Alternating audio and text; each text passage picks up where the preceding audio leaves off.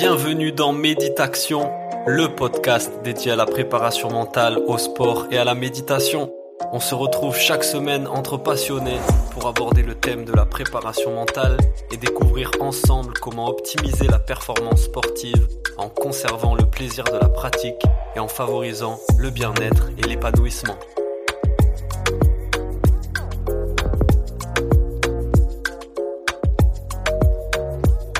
C'est parti, bienvenue sur le podcast Méditation, le podcast dédié au sport, à la préparation mentale et à la méditation. On se retrouve pour un nouvel épisode avec Anthony Met, le boss, le goth de la préparation mentale. Il est psychologue du sport, il est préparateur mental, il est aussi auteur, formateur, entrepreneur. Il a une carrière très riche et très étoffée dans le domaine. Salut Anthony, comment ça va? Ça va très bien et toi? Bah écoute, ça va, super, merci. Euh, d'être là. C'est un honneur de te recevoir dans ce podcast. Tu as une expérience euh, unique dans ce domaine, donc j'ai préparé plein de questions. Je suis assez curieux d'en savoir plus sur ton approche et ta mm. vie. Pour euh, commencer, est-ce que tu peux te présenter rapidement pour les auditeurs? Ouais, euh, donc Anthony Met, j'ai 38 ans.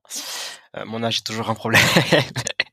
38 ans, je suis docteur en psychologie de formation. Je euh, fais plusieurs choses au quotidien euh, parce que j'aime bien mélanger les choses et faire plein de trucs en même temps. Donc je suis euh, encore un petit peu psy préparateur mental. Je dis encore un peu parce que je l'ai été beaucoup pendant 10 ans où j'avais 25-30 consultes par semaine et maintenant j'ai réduit à 5-6 par an. Donc c'est mmh enfin 5-6 clients par an donc c'est vraiment beaucoup moins.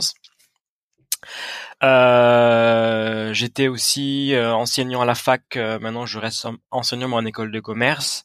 J'ai arrêté la recherche, même si ça m'intéresse toujours autant en un point de vue théorique et, personnel. je fais beaucoup, beaucoup de formations aujourd'hui. Donc, j'ai créé Focus à l'école de préparation mentale en 2017 avec Olivier Le Prêtre.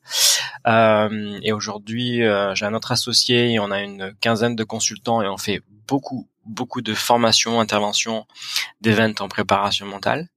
Euh, voilà. Et en, quand il me reste du temps, et j'avoue que je prends le temps euh, obligatoirement, euh, parce que j'adore ça, j'écris des bouquins. Donc j'essaie de me mettre une petite routine d'écriture qui fait que je, je vise d'écrire un bouquin par an, à peu près. Yes. Donc plein de choses, plein de choses, plein de cordes à ton arc. Mais est-ce que tu peux revenir un peu plus en détail sur ton parcours euh, concernant la préparation mentale? Comment t'en es arrivé à, exercer ce métier-là? J'y suis arrivé, je pense, pour deux raisons. Après, on se refait tous un peu notre histoire, mais je pense qu'il y a deux raisons dans mon parcours qui m'ont amené à faire ça. La première, c'était que j'étais sportif. Enfin, pour vraiment reprendre la genèse du truc, j'étais un gamin euh, très bon à l'école, mais très stressé. Euh, par les notes, tout ça, par le fait d'être toujours numéro un en classe, pour moi c'était un, une obligation. Donc très stressé. Et puis un jour mes parents m'ont vu un médecin généraliste, un, un vieux médecin de famille là, de village là, mmh mmh qui était en fait de très bons conseils, qui leur a dit que je devrais faire du sport. Et mes parents m'ont mis au judo, ce qui a été un peu mon sport révélation, euh, le judo où j'étais euh, entre le terrain et le et l'ange sur le tatami, mmh. toujours aussi stressé, mais c'était pour moi un énorme défouloir en fait, et j'ai compris quand même que que le, le, le, le, stress de la compétition, des combats, tout ça, jouait énormément sur le, déjà le plaisir tout simplement à, à, à, pratiquer le sport et puis aussi à performer. Donc j'avais ce profil-là vraiment de quelqu'un de, de très sensible, très lucide aussi, mais, mais trop, donc euh, avec un problème de gestion. Et j'étais euh, aussi un complément fan de sport euh, à la télévision. Hmm. Donc je regardais absolument tous les dimanches euh, tout ce qu'il y avait sur France 2, France 3. Stade 2 quoi. Stade 2, Roland hmm. Garros au mois de mai avec tous les matchs qui à raté l'école. Le Tour de France l'été. Ouais, Tour de France moi j'avoue, mais le, le, reste vraiment j'étais vraiment fan de, de hmm. beaucoup, beaucoup beaucoup beaucoup de sport. Et je voyais dans certains yeux, dans certains moments sportifs que les gars en fait flippaient ou mmh. qu'ils avaient quelque chose qui faisait que en tous les cas ils perdaient un peu leur concentration et qu'ils ils étaient en mode contre-performance tu vois parce qu'il y avait trop d'émotions. Et je me suis dit quand de, du coup euh, j'ai eu à 18 19 ans que je commençais à approcher du bac que comme tout le monde je savais pas quoi faire et que c'était un peu le, le bordel euh, dans ma tête euh, je voulais faire plein de trucs, je voulais faire euh, Sciences Po, les Beaux-Arts, euh, Psycho, Staps, enfin des trucs vraiment très différents. Et j'ai fait du lien entre Psycho et Staps et je me suis dit je vais être psy du sport. Bam, mhm. voilà. Et cette espèce d'idée-là, elle est restée fixe pendant tout mon parcours de psycho. C'est ce qui m'a euh, aidé à tenir le coup parce que franchement, euh, je n'ai pas apprécié beaucoup mes études de psycho, pour le dire poliment.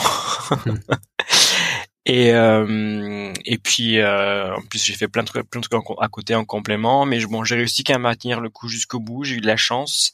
J'ai eu aussi des bonnes rencontres qui m'ont aidé vraiment dans mon parcours et et puis le chemin, la fin du chemin arrivant, euh, ça s'est euh, voilà, ça s'est bien passé et, c'est voilà la suite logique en fait, mais c'est quand même aussi une suite de chances, de hasards, de rencontres et euh, d'événements positifs. Et un peu de travail, mais franchement, j'avoue que j'ai pas travaillé beaucoup quand j'étais étudiant. Mm c'est marrant, moi c'est en étant enfant, c'est mon impulsivité, mon hyperactivité qui ont amené mes parents à m'inscrire au judo aussi pour essayer de canaliser tout ça. Et euh, commençons par le commencement. Tu parles souvent de l'importance de commencer un travail de préparation mentale en définissant le profil psychologique d'un sportif. Pourquoi c'est si important de commencer par ça?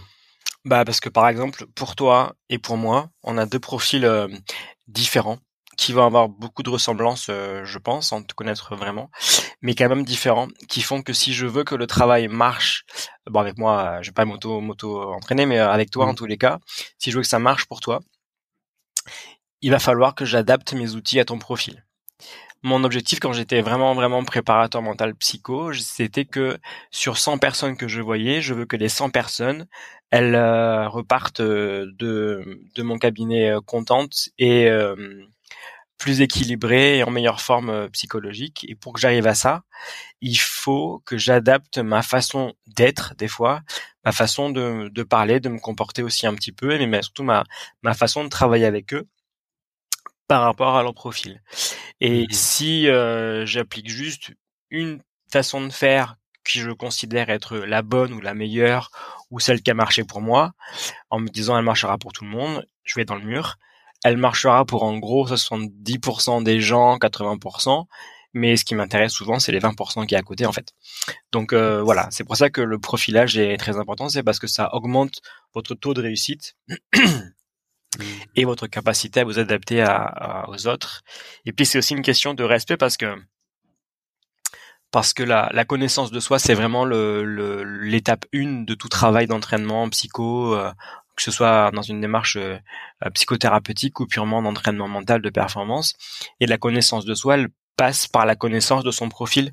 Aujourd'hui, on est mhm. en 2022, on parle beaucoup de TDAH, d'HPI, machin, tout ça, tous ces trucs qui sont hyper intéressants, qui étaient des notions qui étaient totalement euh, euh inconnues ou, ou critiquées il y a quelques années encore. Et aujourd'hui, c'est, on sait que c'est des éléments centraux de la personnalité et des profils. Et si on n'a pas la connaissance de ça théorique et les outils pour le, le repérer chez tel ou tel euh, patient client, eh ben on, perd des choses.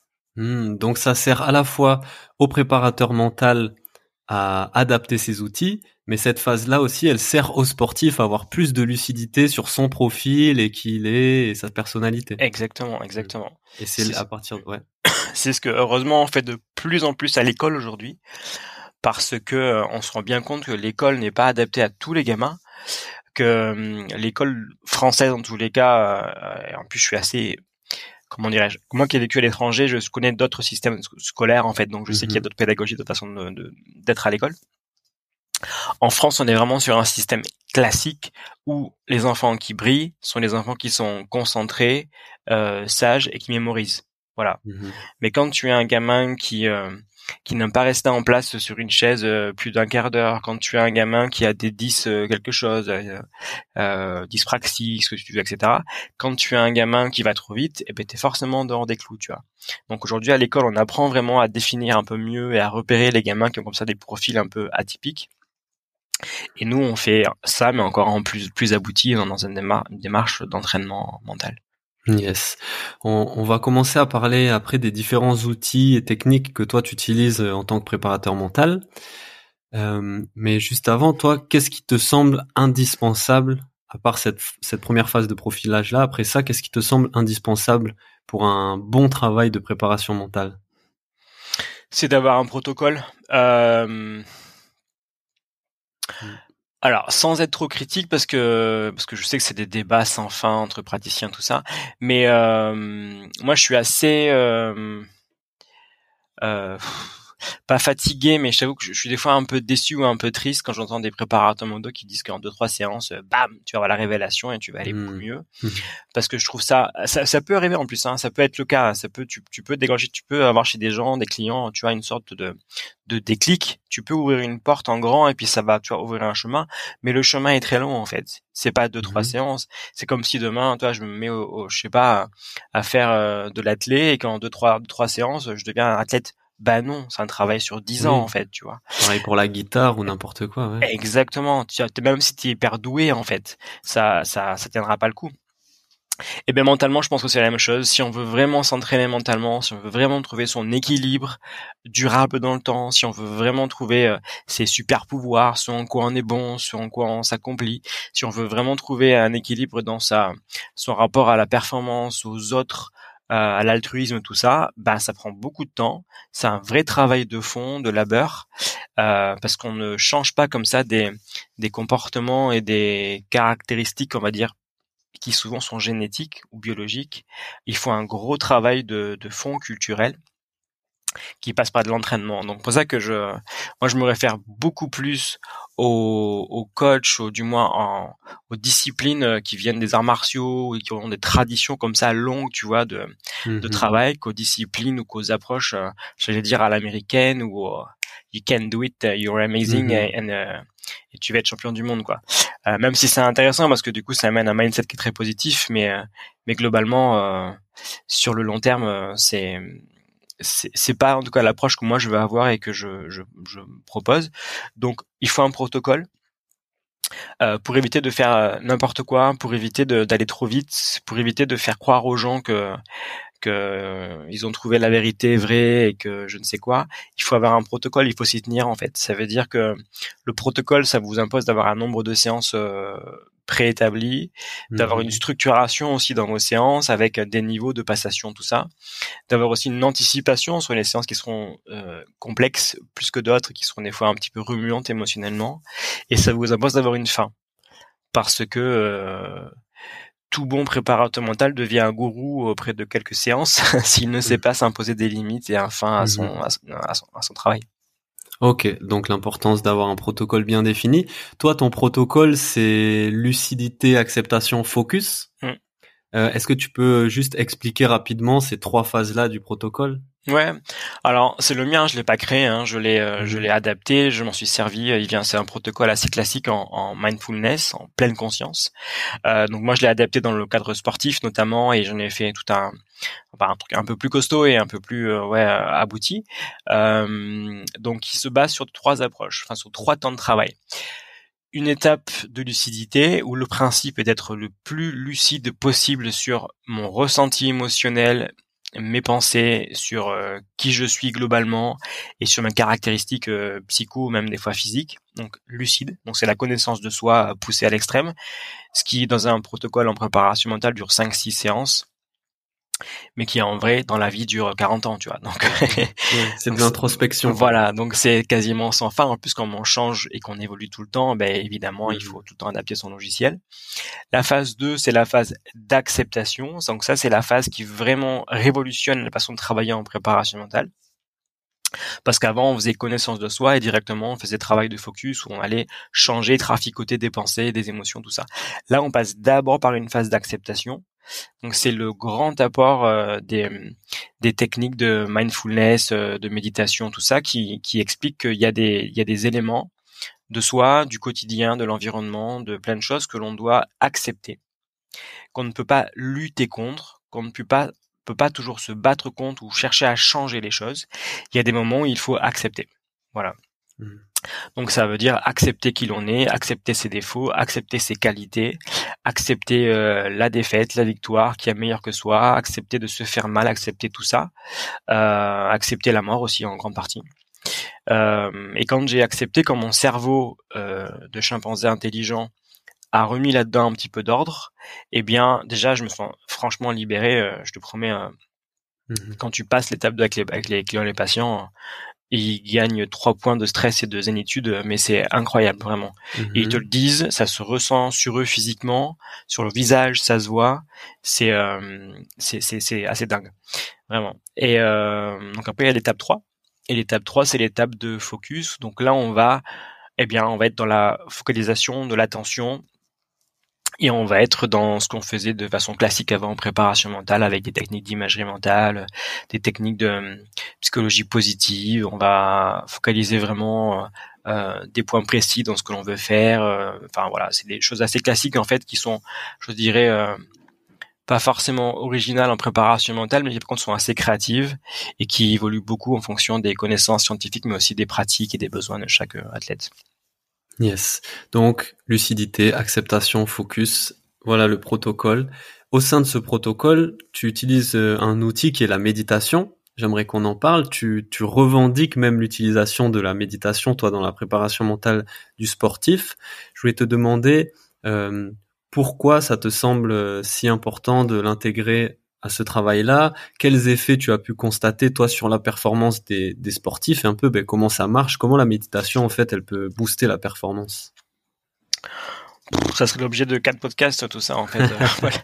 euh, très sincèrement, je ne vois pas comment aujourd'hui on peut travailler en préparation mentale sans passer par la méditation ou sans des techniques en tous les cas de travail attentionnel qui peuvent se rapprocher des fois de l'hypnose euh, ou des choses comme ça mais concrètement la méditation est le, plus abouti et le plus intéressant. Pour plusieurs points. Euh, peu importe l'activité que tu fasses, sportive, artistique, politique, entrepreneuriale, il te faut euh, un niveau d'attention, de concentration, des fois optimal, très élevé. Mhm. Pour arriver à ça, avec le bordel de nos vies au- dans le- aujourd'hui dans notre quotidien où on est sursollicité euh, cognitivement, physiquement, euh, par plein de choses. Euh, Là, en ce moment, il y a plein d'événements qui se passent qui sont difficiles et donc on est sur, sur, sur sollicité. On ne s'en rend pas compte parce qu'on est habitué. Donc on s'habitue mine de rien à la, au bordel, mais le corps quand même en pâtit et le cerveau aussi. Donc on perd du fait de notre mode de vie en attention, en concentration. Pour le regagner, il faut faire des activités euh, comme la méditation. Donc c'est d'abord pour moi un outil vraiment qui permet de stabiliser et d'augmenter la, la compétence euh, euh, de concentration, de reconcentration, de gestion de l'impulsivité, etc., etc. Yes. Donc ça Mhm. sert vraiment à ça. Ensuite, ce qui m'intéresse dans la méditation, c'est presque quasiment philosophique, c'est que c'est une technique qui pour le coup se rapproche là de l'hypnose, et ce qu'on voit aussi un peu en sophrologie, c'est que c'est une technique qui permet de reprendre sa vie en main, en quelque sorte Mhm. où on te dit euh, ok je peux avoir non pas le contrôle de mes pensées mais je peux avoir une influence quand même sur le nombre de mes pensées au quotidien sur leur aspect négatif ou positif et en faisant un travail euh, de concentration intense eh bien je reprends quand même un petit peu le contrôle de ma vie. Euh, je vais un peu vers là où ça me semble bon pour moi. Je fais des choses qui me semblent justes. Je trouve une sorte de sérénité et, et donc méditer pour moi, c'est pas juste méditer, c'est aussi reprendre sa, reprendre un peu le contrôle de sa vie en fait. Mhm. Et En pas prenant de la distance un peu justement avec ses émotions. Tout à fait. ça. Mhm. Tout à fait. En, en calmant le l'agitation du mental euh, non-stop, là, du singe qui saute de branche en branche tout le temps, et le fait que c'est de se dire, euh, voilà, je fais un, un un exercice tous les jours qui me permet euh, de prendre euh, ma ma vie en main, en fait, voilà, et de ne pas ne dépendre que des injonctions de mon conjoint, des enfants, de mon patron, du du tramway, du je ne sais quoi, tout ça, voilà, je Mhm. je claque, c'est moi qui décide pour moi. Ouais. Et si on si on reste du coup sur la pratique sportive, c'est vrai que cet aspect-là de d'avoir cette capacité à se concentrer ou se reconcentrer, à maintenir un état de calme, de concentration optimale, c'est hyper intéressant dans la pratique sportive. Et pour illustrer ça, toi, tu utilises, tu fais souvent justement allusion aux philosophies orientales, aux samouraïs aussi, Mm. euh, aux arts martiaux. Euh, D'où ça te vient ça? Pourquoi tu fais souvent référence à à cette philosophie, toi, en tant que préparateur mental? C'est une bonne question. En fait, euh, c'est assez compliqué de te répondre parce que quand j'étais en thèse, quand j'étais thésard, euh, j'avais eu un gros débat avec mon dire de thèse parce Mhm. que moi je voulais faire une thèse qui alliait euh, la psychologie évidemment parce que bon c'était mon domaine quand même de travail, la psychologie mais aussi l'histoire, l'anthropologie, la socio, plein de choses tu vois. Une approche holistique, comme Ouais. on dit. Exactement. Hmm. Donc je me nourris en fait de plein plein plein de savoirs que des fois d'ailleurs je transforme un peu ou que je, mets dans ma boîte pour que ça rentre dans ma boîte, mais, euh, en tous les cas je me nourris de tout ça. Euh, ce qui est très contradictoire avec la façon de faire de la recherche aujourd'hui. On est vraiment dans un domaine, un spécialiste, et on n'est pas éparpillé dans différents domaines. Donc moi, je me nourris de tout ça. Et en me nourrissant de tout ça, je me suis quand même rendu compte que de ce que j'en sais en tous les cas en termes en termes de connaissances, c'est vraiment les cultures euh, asiatiques qui, pour moi, viennent vraiment des sports de combat, qui ressemblent le plus à ce que je veux faire et que j'aime faire. C'est même pas forcément les bouddhistes, parce que les Mhm. bouddhistes euh, ont vraiment comme objectif de vie euh, l'altruisme et la bienveillance euh, et Dieu, quoi qu'on en dise. Donc euh, je le comprends, mais c'est pas mon objectif personnel. Euh, moi, mon, mon but est plutôt quand même axé sur la, la la, la réussite et l'accomplissement de soi qui passera en partie par de la bienveillance, mais aussi beaucoup par euh, de la performance et du bien-être au quotidien. Yes. Euh, voilà. Donc euh, ceux qui ont compris ça pour moi le mieux, ce sont alors pas les samouraïs qui eux vraiment étaient soumis à, à l'autorité euh, non, non pas du roi mais de leur de leur euh, Leur seigneur. leur seigneur absolument et qui euh, c'était enfin vraiment dans une dynamique de combat mais mais vraiment tu retrouves quand même dans les arts martiaux euh, actuels et, et, et mix ce mélange là Mhm. ou quand même chez les japonais tu as la tu fais du combat tu apprends à tirer à l'arc euh, tu fais de la calligraphie tu vois en fait tu mélanges euh, les arts donc l'aspect émotionnel tu vas mélanger la culture avec euh, la performance euh, un peu sportive le relâchement le détachement tout ça Mhm.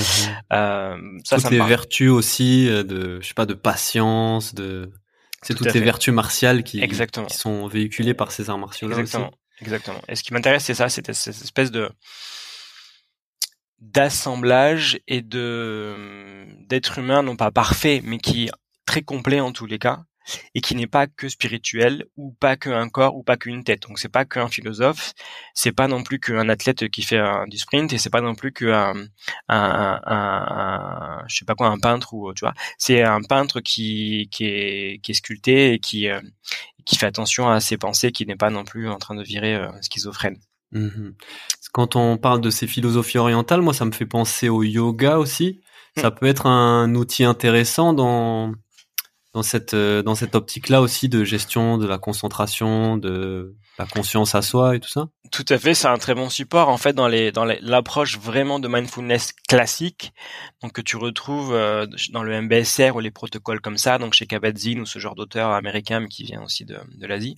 Euh, Il y a la prescription, la recommandation de de la du yoga, qui est une technique en effet ancestrale qui permet de travailler le corps, qui est quand même très spirituel, hein, parce que nous on a tendance souvent Mhm. un peu à remanier les trucs à la, à la française ou à l'occidental, mais quand tu vas vraiment aux origines du yoga, c'est quand même très très très spirituel. Donc moi je m'en sers un peu. Je t'avoue que c'est pas ma discipline favorite parce que c'est très lent Mhm. et que tu as vu j'ai un débit de parole assez rapide et que moi faut que ça faut que ça faut que ça avance. Mais euh, mais j'aime bien quand même le faire pour justement m'apprendre à être dans la lenteur. C'est une très bonne technique pour moi, on va dire contre-intuitive. Euh, mais c'est ouais, c'est super. C'est ce sont des techniques euh, vraiment pertinentes. Ce sont des très bons supports à une multitude d'activités autour et de ce qu'on peut faire. Yes. Donc, dans le cadre de ton travail de préparateur mental, tu peux orienter des sportifs que tu accompagnes vers le yoga, vers des arts martiaux pour leur apporter euh, ben, ces, ces choses-là qu'on a dit qui leur manqueraient peut-être? Un des, des éléments aussi que je, je, je, j'allais dire que je vends, c'est un peu exagéré, mais que, que je mets en avant tout le temps en formation pour les préparateurs mentaux de demain, ceux qu'on forme à la préparation mentale, c'est que il faut pas travailler seul.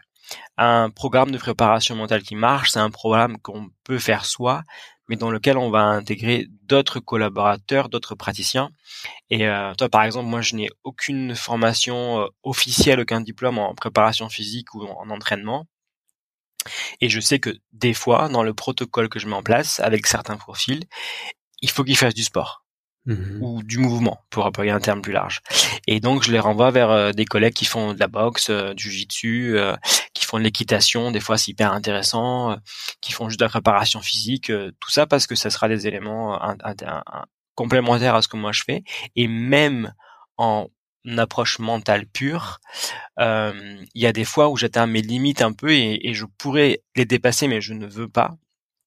Donc je propose aux clients patients d'aller voir d'autres spécialistes qui ont une approche un peu plus euh, traumato que la mienne, un peu plus clinique ou un peu plus des fois euh, neurocognitive, etc. Parce que ça va être des compléments à ce que moi je fais en fait. Voilà. Yes, ouais, génial. Toi, ton ton rôle aussi, c'est de repérer les axes d'amélioration, les points à travailler et d'orienter le sportif en conséquence. Tout à fait, tout à fait. Toujours pour pour améliorer sa performance derrière, c'est ça qu'on recherche. Exactement, exactement. Et performance qui va qui va qui va euh, advenir et qui va rester si on trouve un équilibre dans son quotidien et dans son bien-être en général en fait. C'est pour ça que on peut pas avoir que mmh. des spécialistes on va dire de la perf, il faut des mecs qui soient aussi euh, spécialistes dans le bien-être, dans la santé, l'alimentation, le sommeil, tout ça pour vraiment trouver un équilibre euh, quasi parfait. Ouais, ça c'est quelque chose que tu mets en avant et que tu défends vachement aussi, c'est que OK, on recherche la performance, mais toujours en équilibre avec le bien-être et l'épanouissement du sportif. Mmh, mais t'as pas le choix en fait. Hein. Mmh. Enfin, t'as pas le choix. Tout dépend comment tu te positionnes. Euh, je vais te donner des exemples très précis pour vraiment être, euh, j'espère bien compris. Si tu suis un, un, footballeur professionnel ou un rugbyman pro ou un tennisman, sa carrière ça va durer 15 euh, ans, 20 ans max. On peut pas performer pendant 15 ans, 20 ans en étant malheureux. Mmh. C'est impossible. Oui. Impossible. Euh, maintenant, tu suis un mec qui fait les JO dans, dans 4 ans, tu sais qu'à 20 ans, 24 ans, il va arrêter. Bon, il peut performer, faire un JO de foot, tu vois, puis après, il fera autre chose. Donc, tu mmh te dis, bon, ben euh, là, on a visé vraiment la performance, la performance à fond, comme des bourrins, et ça a marché. Il est pas en super forme euh, après, après les JO, mais on va faire un autre travail, parce qu'on va maintenant se consacrer à autre chose. Tout dépend de, de comment tu te positionnes et la temporalité aussi. Hein, c'est, c'est oui, si tu as une vision long-termiste, de performer pendant euh, longtemps et de rester au niveau pendant longtemps, forcément, le bien-être, il va être très important. Exactement. Hmm. parce que c'est là que l'équilibre. Euh, J'ai une question sur l'ego aussi, c'est quelque chose dont tu parles beaucoup, tu as même écrit un, livre là-dessus. Euh, qu'est-ce que tu peux nous en dire, euh, l'ego, l'influence que l'ego a sur le mental et donc sur la performance Est-ce que c'est lié au lâcher-prise par exemple? L'acceptation. Toi, c'est quelque chose, tu travailles dans la phase d'acceptation, par exemple, plutôt? Tout le temps. Il y a deux trois, il y a deux trois euh, termes que j'aime pas définir. C'est les émotions, la personnalité et l'ego, mhm. parce que ce sont des termes que l'on comprend tous intuitivement, mais qui mélangent plein de concepts, plein de théories, plein d'approches euh, biomédicales, psycho, quasiment religieuses pour l'ego. Donc c'est compliqué. L'ego, comme je l'entends moi, mais ça c'est un terme perso que chacun peut, peut redéfinir, adapter à sa sauce, il n'y a aucun souci, c'est la petite voix qui est en nous, euh, intérieure, qui euh, s'agit tout le temps lorsqu'on est confronté au jugement des autres et qui vous dit il est meilleur que moi, je vais perdre, c'est la loose, qu'est-ce qui va m'arriver? et blablabli et blablabla voilà et c'est parti mhm. pour euh, une radio euh, qui peut durer euh, toute la journée, voire plus que ça. Ça, c'est l'écho. Donc, c'est la, petite voix en nous qui s'agite, qui se réveille dès qu'on est un peu confronté au regard des autres ou au jugement social, euh, principalement. Si je prends un exemple concret, par exemple, que je pense beaucoup de sportifs ont connu et vivent, le fait de se blesser, de ne pas accepter d'être blessé, mmh et d'en souffrir, ça c'est l'ego? Ça peut. Et, donc, quelle solution, toi, par exemple, tu, peux proposer aux sportifs quand ils sont confrontés à ces, à ces moments-là euh? Là, sur la blessure, généralement, je travaille plutôt pour le coup l'acceptation. Parce que t'es mmh. blessé, mec, eh ben, t'es blessé. T'as pas le choix mmh. que d'accepter. Plus tu vas râler, être en colère, et plus ça va renforcer ton système euh, interne négatif, et plus tu vas accentuer non pas la blessure mais tu vas accentuer le temps de guérison et ça va être difficile. Et tu vas être chiant pour tout ton entourage. Mm-hmm. globalement. Alors que plus tu acceptes rapidement il y en a qui vont accepter en deux jours d'autres en, six mois. C'est la difficulté et les différences qu'il y a au niveau interindividuel. Plus tu acceptes rapidement plus tu peux être dans la phase claque de focus et trouver une stratégie pour euh, faire ceci, faire cela, suivre les prescriptions médicales à la lettre, en rajouter, tu vois, faire d'autres trucs mmh que ce que t'ont pas dit, euh, voir tel gars en plus, euh, te reposer, machin, etc. Donc plus tu es efficace en fait. Mais la, la phase de non-acceptation te bloque par pour le processus 3. Maintenant, l'ego dans le, dans le sport, Paul, là où il est le plus facilement euh, visible, parce qu'il est tout le temps en fait visible, c'est dans la compétition. Mmh ouais, bien sûr. Le problème de la compétition en comparaison aux arts martiaux, par exemple, dans l'approche un peu plus orientale, c'est que la compétition, comme on la résume souvent en Occident, c'est euh, un podium, un chronomètre, être meilleur que machin ou battre machine. Donc ça te mmh met de facto dans la comparaison aux autres et ce rapport de concurrence et de, de je suis meilleur ou je suis moins fort. Voilà. Et on a oublié le côté euh, pédagogique de la compétition, qui était d'abord de se dépasser soi-même pour arriver à faire quelque chose de sympa, voire grandiose, le jour J. Mmh. Donc, euh, et ça, c'est un truc que j'aborde tout le temps en formation parce que l'ego est le principal facteur de contre-performance chez les sportifs. Euh, déjà, tu le vois à, à 10 ans, 11 ans on pourrait, enfin souvent on nous dit le contraire. On nous dit il faut de l'ego pour performer. C'est ouais, il y a un faux. Non non, mais ça je suis mhm. d'accord. Il faut tous les sportifs pro ont un boulard incroyable. Hein. Sans mhm. sans ego surdimensionné, tu fais pas un truc euh, surdimensionné.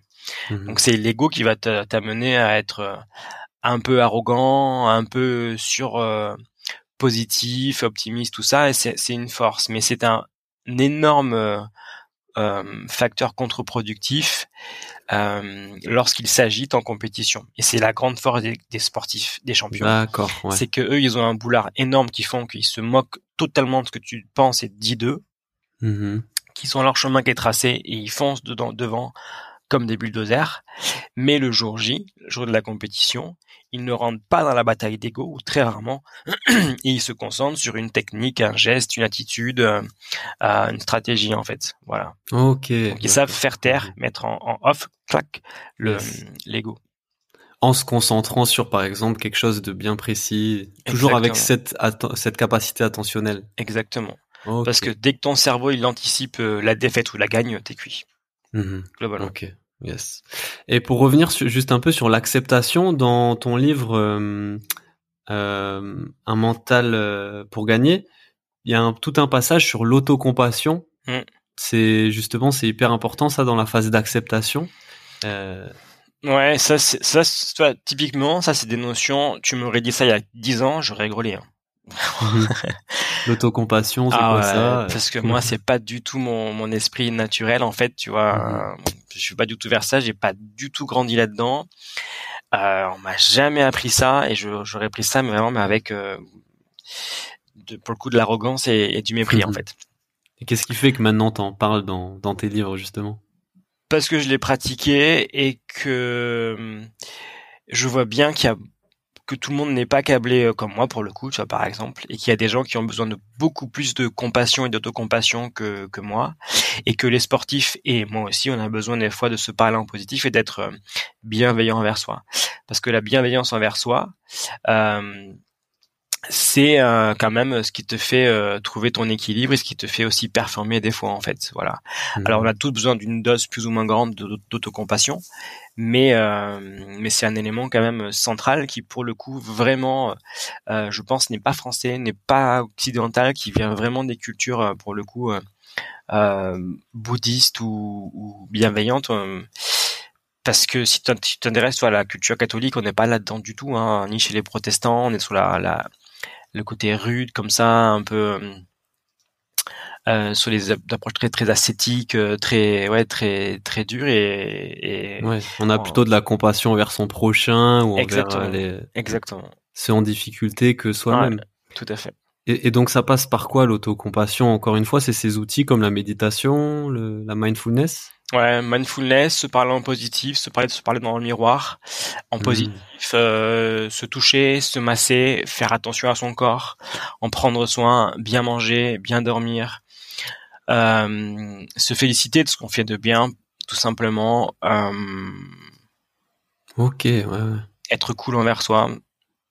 Voilà, tout ça en fait. Voilà. Yes, yes, yes. Cool. Ben, on a pas mal parlé des outils un peu, euh, comment dire, on était sur une dimension un peu euh, très euh, métaphysique. Enfin voilà. Euh, pour revenir sur du plus concret, ce que j'aime bien chez toi, c'est qu'il y a vraiment cette alternance des deux. Euh, un truc que tu que tu mets souvent en avant aussi, c'est euh, le tracking, le suivi, l'évaluation, la planification. Mm. Quels, quels outils tu utilises pour faire ce travail-là? Euh, des questionnaires, des tests. Euh, pour moi, mhm. c'est obligatoire aussi. En fait, euh, quand j'ai commencé en psychologie, euh, moi, j'étais choqué de voir comment la psychologie était déjà à mon époque. c'était en début début année 2000. j'étais en 2003, je crois, à la fac de psycho quand j'ai commencé. Était déjà très scientifique et on faisait plus de stats. Mhm. que de psycho comme je l'imaginais à l'époque en fait tu vois euh, ce qui pour le coup pour moi était assez assez rassurant parce que je suis quand même assez cartésien, voire très cartésien. J'aime bien les stats, mmh les chiffres. Et euh, mais euh, je faisais face à, à, au vent de révolte de mes collègues étudiants et psy qui eux et elles, parce que c'était quand même beaucoup de filles, étaient vraiment dans une approche qui n'était pas du tout euh, chiffrée, euh, rationnelle, tu vois. Et c'est, je pense, un des problèmes qu'on a les psys, c'est que pour que l'on se fasse comprendre du grand public ou des gens qui sont en tous les cas beaucoup moins sur l'introspection et sur la, la connaissance de soi et tous ces trucs là comme ça un peu littéraire ou un peu un peu ésotérique, il faut passer par les chiffres et par des éléments de preuve rationnelle.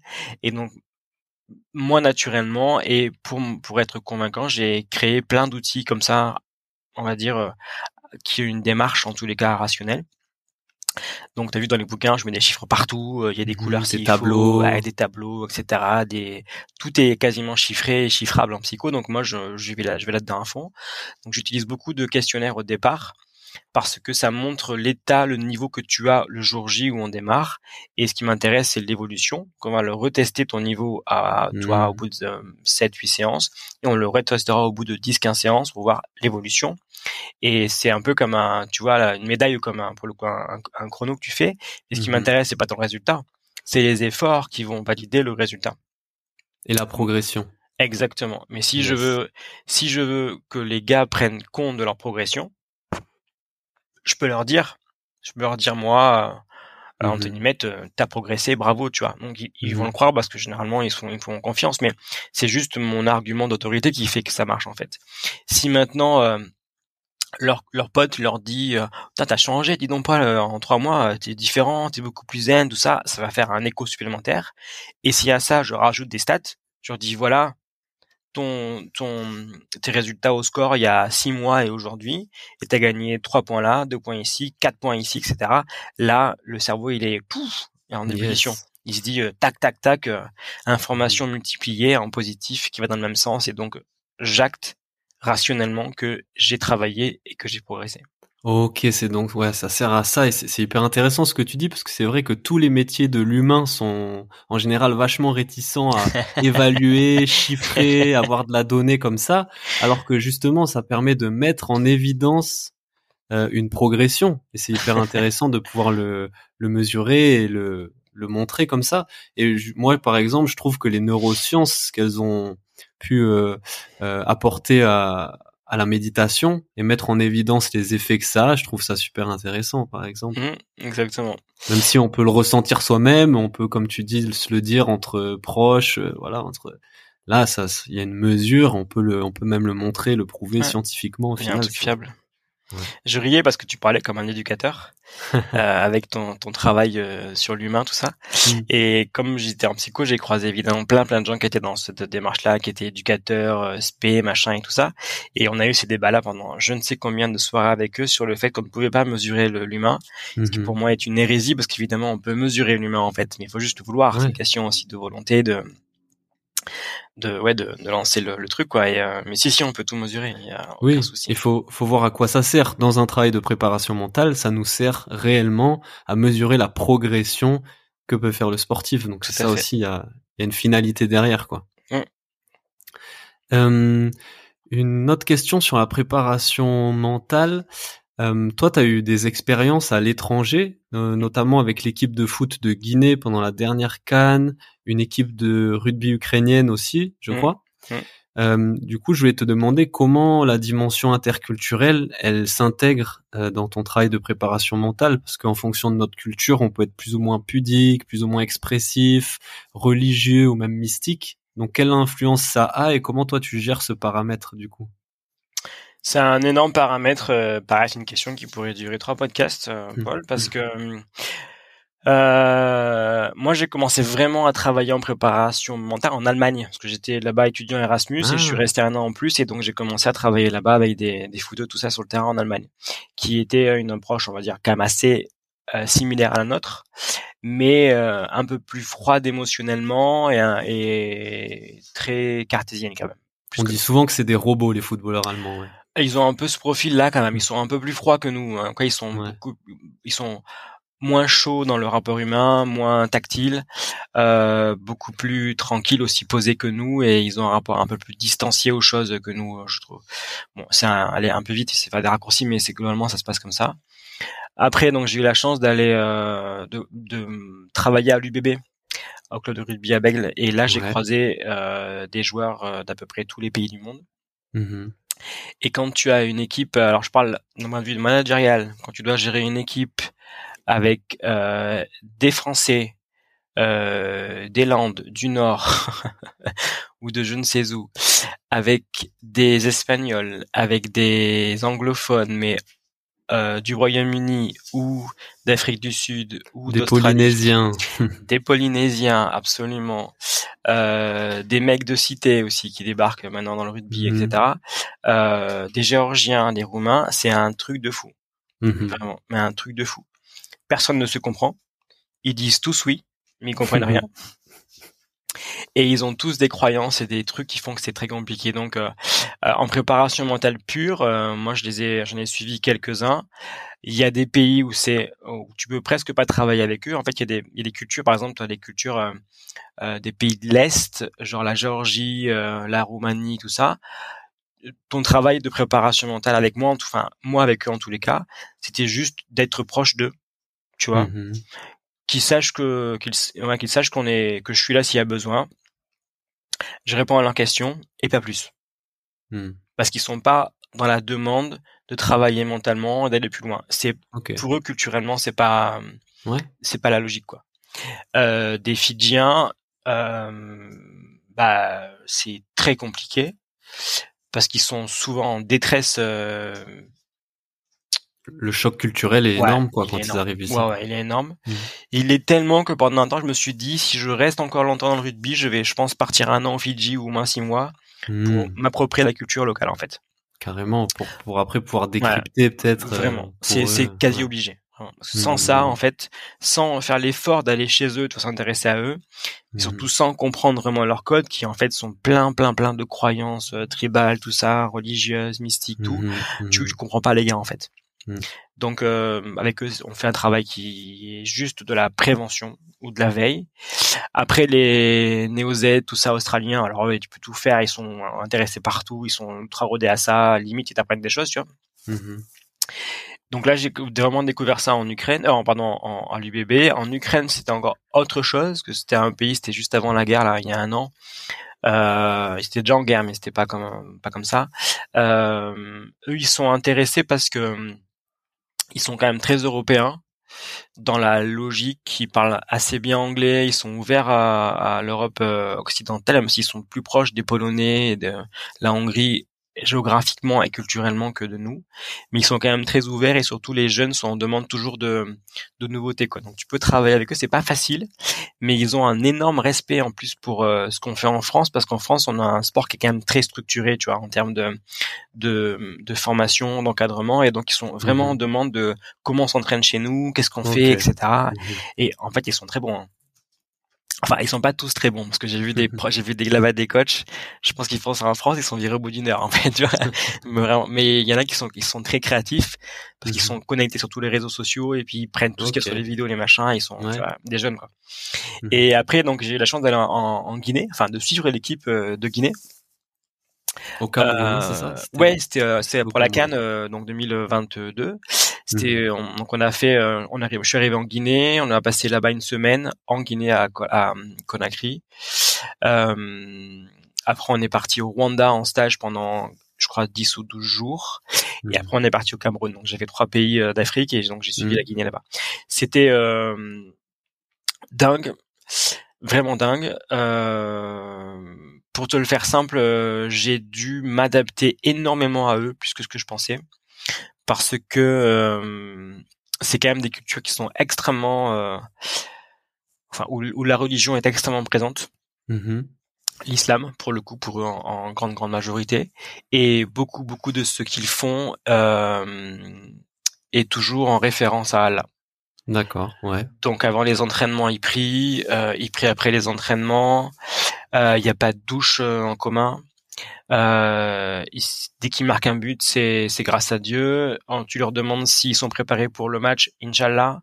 Mhm. Enfin, Dieu est partout, tu vois. Mhm. Et même quand tu parles avec eux d'un point de vue vraiment très très personnel, que tu vas vraiment, tu vas travailler. Là en ce moment, j'ai un joueur notamment qui est sénégalais en suivi, d'origine, qui est très très bon en, euh, un foot qui est très très bon. On fait un gros travail de préparation mentale. Il est euh, culturellement, il est au carrefour, tu vois, entre les Européens et les, et les, et les Africains, parce qu'il a la double double double, double culture. Mais il a encore quand même la présence euh, très forte de, de, de Dieu, et donc euh, il te dit, je vais réussir, mais c'est extra grâce à Dieu, tu vois. Mmh. Ce qui, pour mon, ma tête de rationnel pur, est des fois un peu compliqué à assimiler, mais en fait, il faut faire avec ça.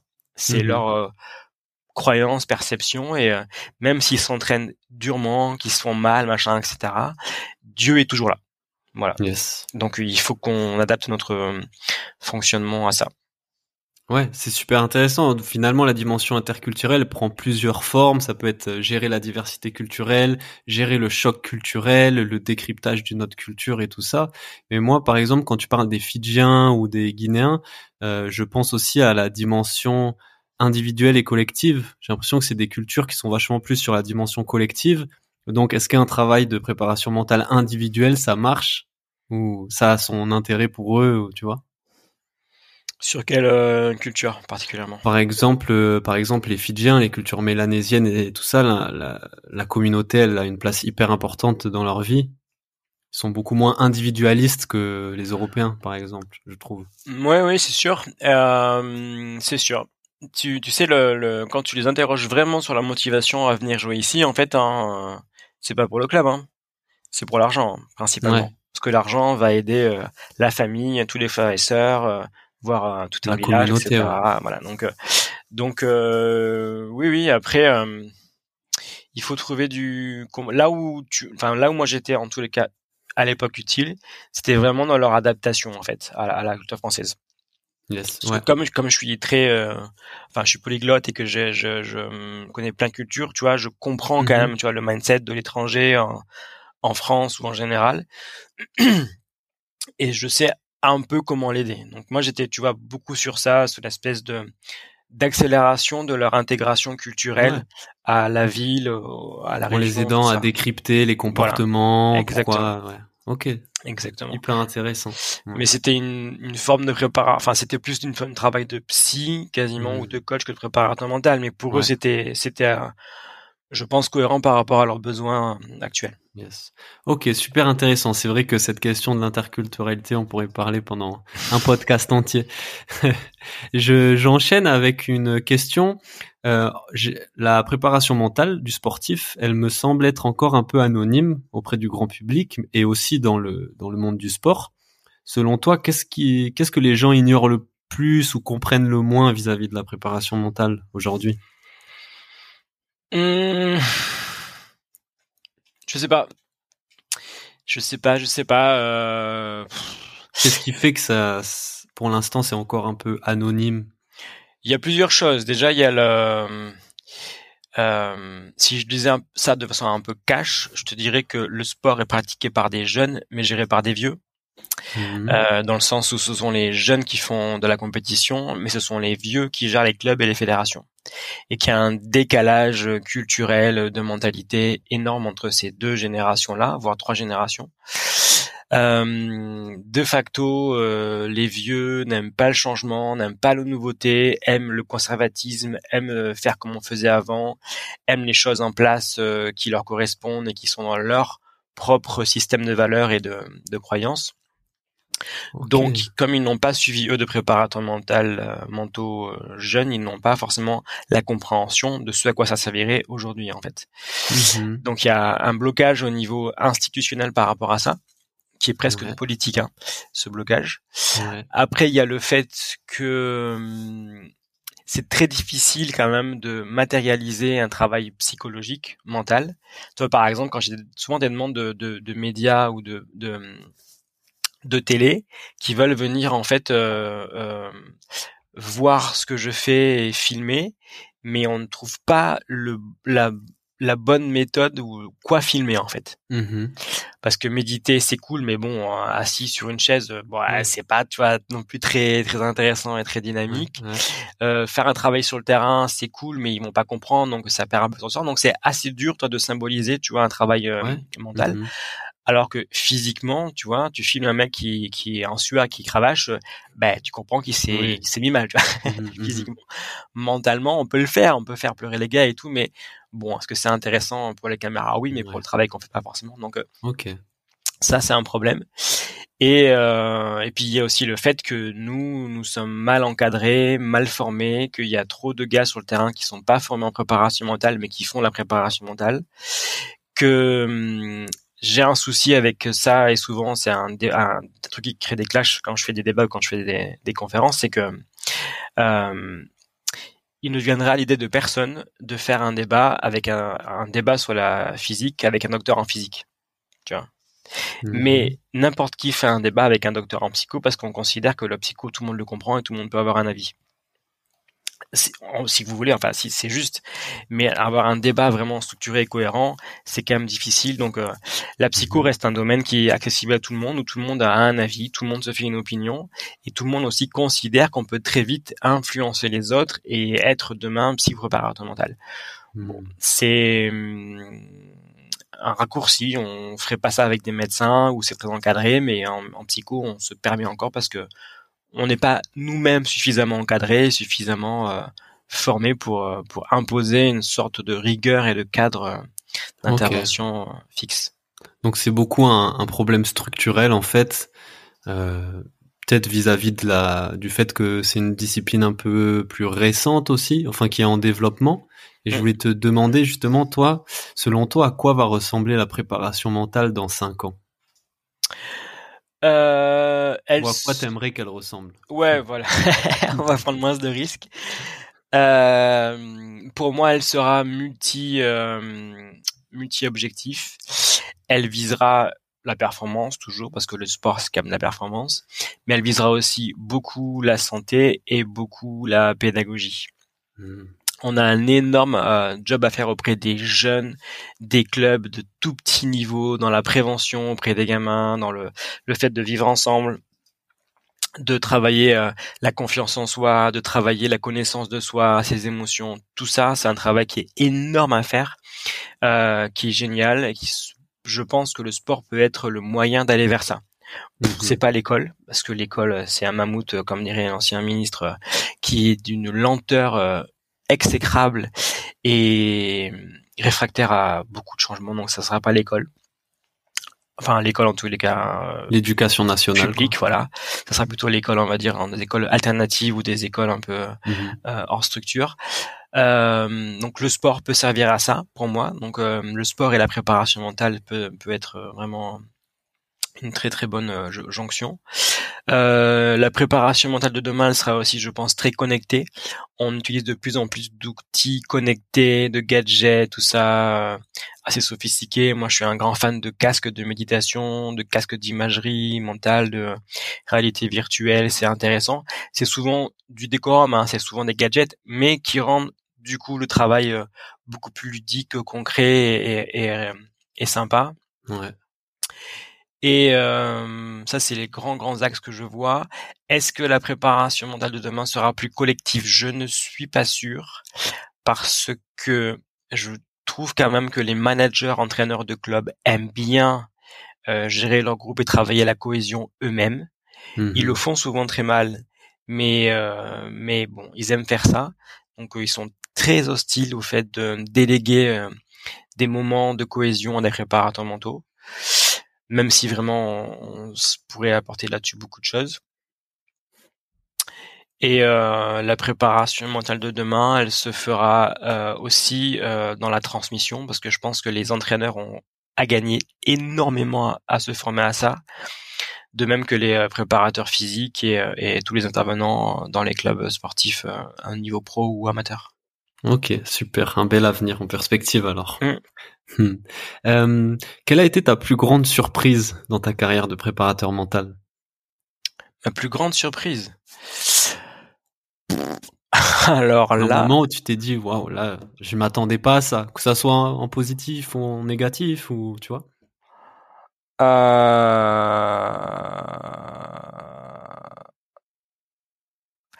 Il y a des séances quand même qui m'ont marqué avec les des, des patients. Il y en a une qui m'a marqué énormément. Non, je peux pas dire qui parce qu'il est très connu et que mmh mmh on va garder l'anonymat. Mais il y a une séance avec lui qui m'a qui m'a chamboulé. Euh, parce qu'il m'a raconté. En fait, on a on commençait à peine à travailler ensemble et puis euh, bon, je te la fais brève. On commence à mhm. travailler ensemble. C'est un mec qui s'habite pas à Bordeaux, qui habite un peu plus loin. Donc, il fait de la route pour venir euh, en séance ici. Il fait bien deux, trois heures de route pour venir ici. Euh, un grand champion très connu. On fait des séances, ça se passe très bien. On commence à créer du lien. Euh, une séance se termine, il sort du bureau. Moi, je terminais ma journée. Donc, je commence à ranger mes affaires. Et en fait, on frappe à la porte, il re-rentre. Et il me dit, écoute, faut que je te parle d'autre chose que je t'ai pas dit, mais été abusé à 12 ans. Il me raconte un contexte de violence sexuelle, tu vois, à 12 ans. Et j'étais, euh, prends-toi, je sais pas comment réagir. Et, euh, et, euh, et ça a amorcé le début d'un autre travail avec lui très différent et d'une relation, je le vois encore aujourd'hui, en fait, ce jour-là. Euh, très profonde. Mais j'étais surpris par le côté comme ça, soudain, totalement Ouais, c'était vraiment l'effet de surprise pour le coup. Euh, ouais, tout à fait, tout à fait. et euh, hmm. alors que généralement, quand même, je contrôle assez facilement mes séances et je sais où on va. Mais là, euh, été surpris. ok, ok. Euh, et la leçon la plus importante que tu as apprise dans ta carrière de préparateur mental? Euh...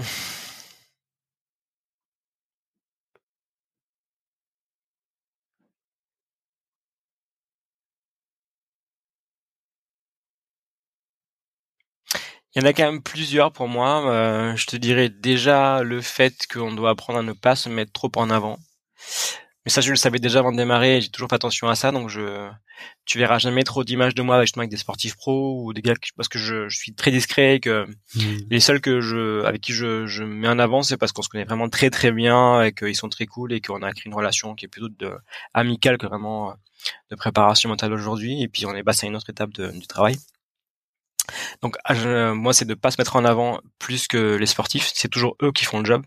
Nous on est mhm. juste des, des, des maillons de la chaîne quoi. On est juste un, des compléments et même si on a un, gros pouvoir parce qu'on travaille le psycho, on reste des des, des éléments du travail. On n'est pas sur le terrain, on prend pas les coups, on court pas, on, on gère pas après les séances, c'est eux en fait. Donc euh, ouais, faut rester très distant et très humble par rapport à ça. Le fait aussi que je me rends compte aujourd'hui, euh, ça je te le dis avec euh, mon, mon, âge avançant, que j'ai souvent pensé quand j'étais jeune qu'en fait il fallait avoir beaucoup beaucoup d'expérience pour être bon, pour être un bon préparateur mental, et qu'aujourd'hui je pense que c'est peut-être pas tout à fait le cas.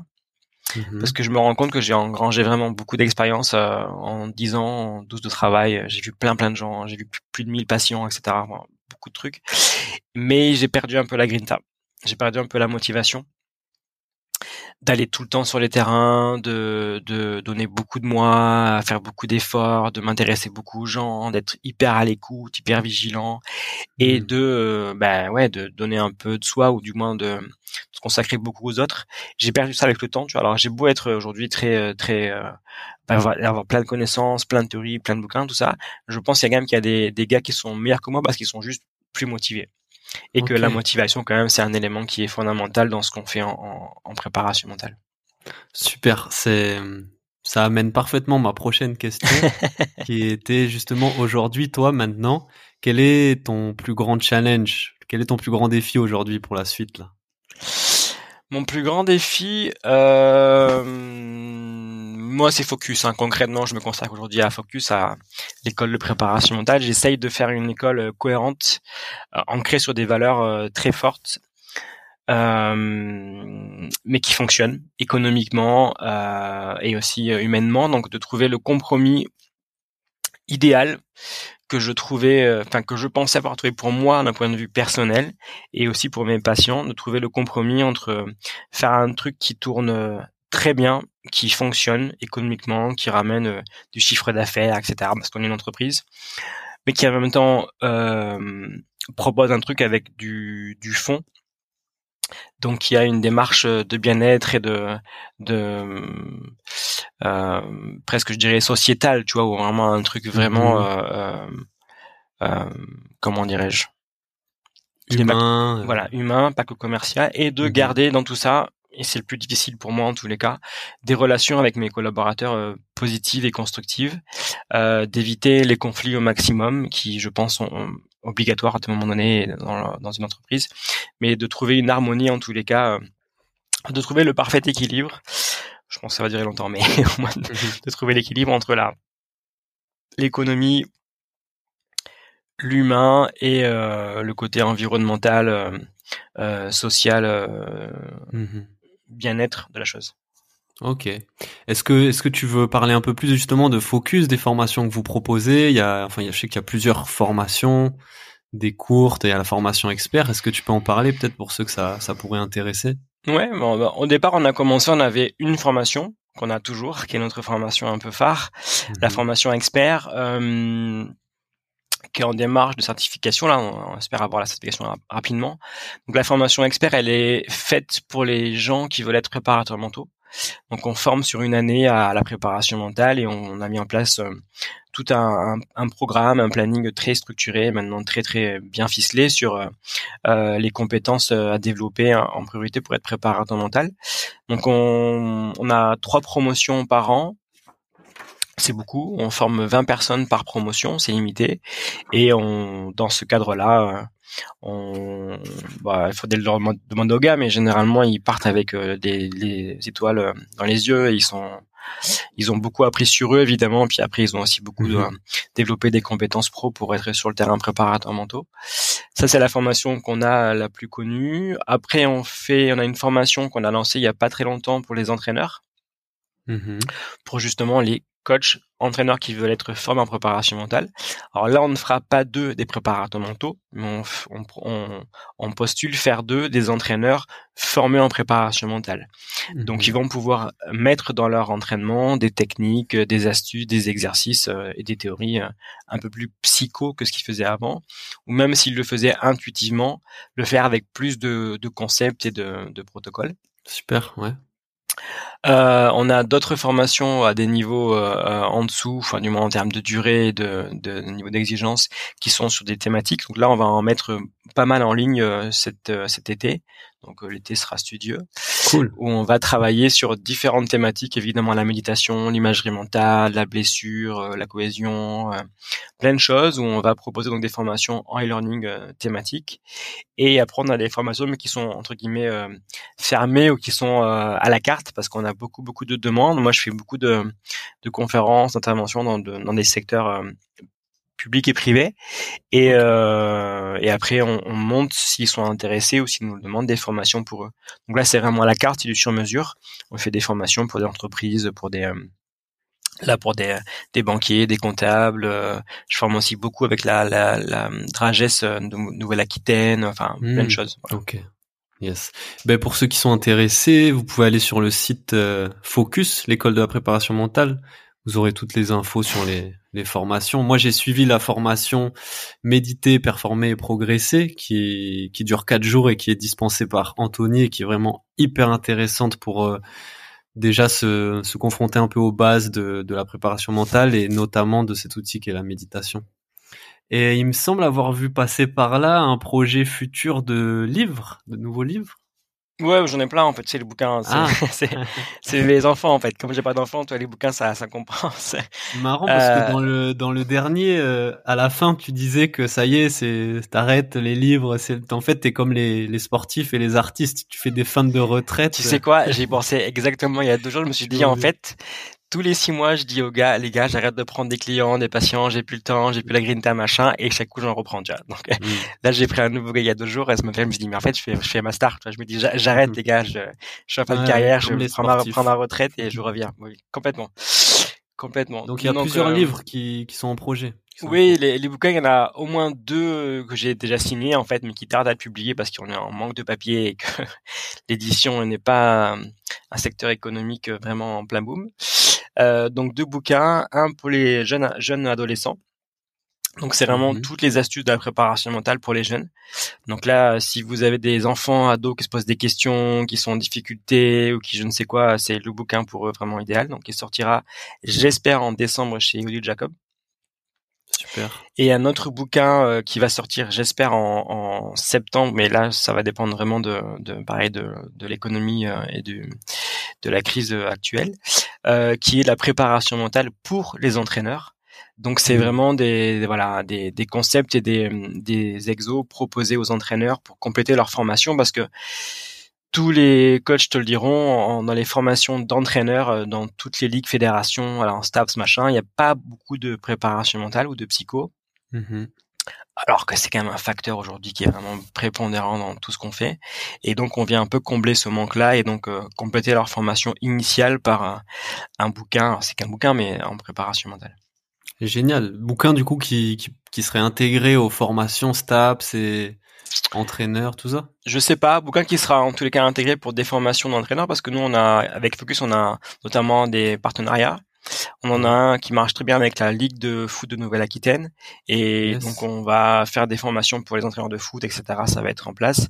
D'autres formations, on, est en train de discuter avec eux, donc c'est dans les tuyaux. Je peux pas trop t'en dire parce que c'est encore un peu secret, mais mmh mmh mais on, on est en, on, essaye en tous les cas de se structurer aussi par là, c'est-à-dire de passer par le réseau CAM officiel et donc de créer des partenariats avec euh, des collabs avec euh, des, des, fédérations, des ligues, parce que parce que c'est toujours plus efficace de, de, faire les choses euh, dans l'ordre. Euh, euh, voilà. Et si les gens ont, ont la volonté et l'envie, nous on est là aussi pour. Et donc nous, on se on se coordonne et, et on avance ensemble.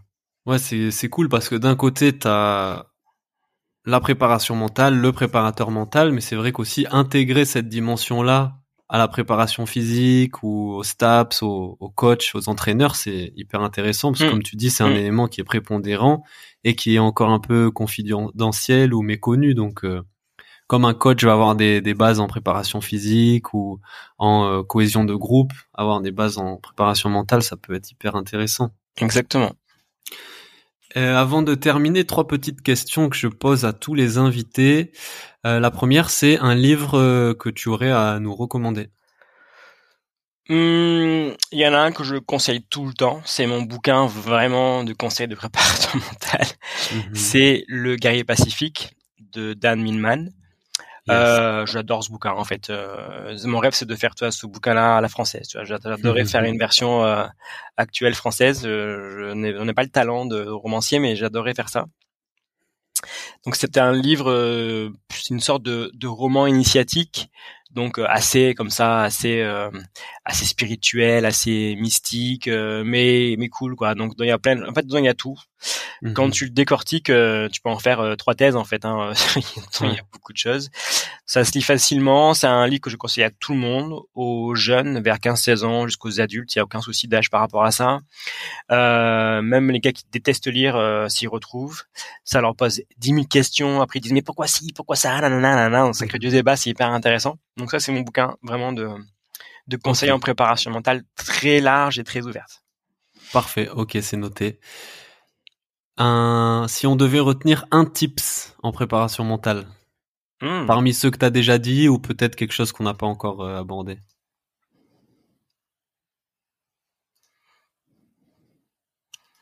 Je te dirais méditer, mais c'est un peu, un peu simplé, j'en conviens. Mais euh, pour moi, c'est le l'acte vraiment euh, fondateur parce que comme il demande de la répétition et de, de la rigueur, il fait que ton cerveau rentre dans une autre dimension quand tu commences à méditer régulièrement.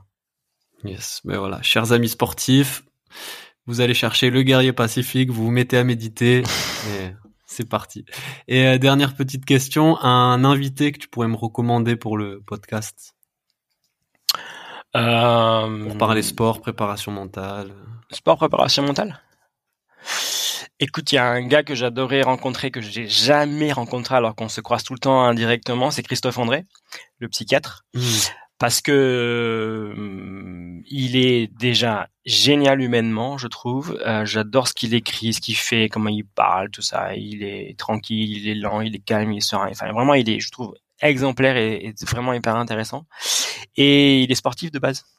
Il faisait mhm. beaucoup de rugby, il a fait de la moto, tout ça. Euh, euh, et je pense qu'il aura beaucoup d'idées à te partager euh, sur la, le sport, le corps, tout ça, et dans une version un peu plus psychiatrique du coup, pas forcément axé que performance, mais c'est quelqu'un qui, ouais, que j'admire vraiment, euh, que, que je respecte vraiment. Super idée, merci Anthony. Ouais, j'avais pas pensé. C'est vrai que moi aussi j'apprécie beaucoup son travail. Et en plus de ça, c'est un expert de la méditation et de la pleine conscience, de la mindfulness et tout ça. Donc, euh, très bonne idée.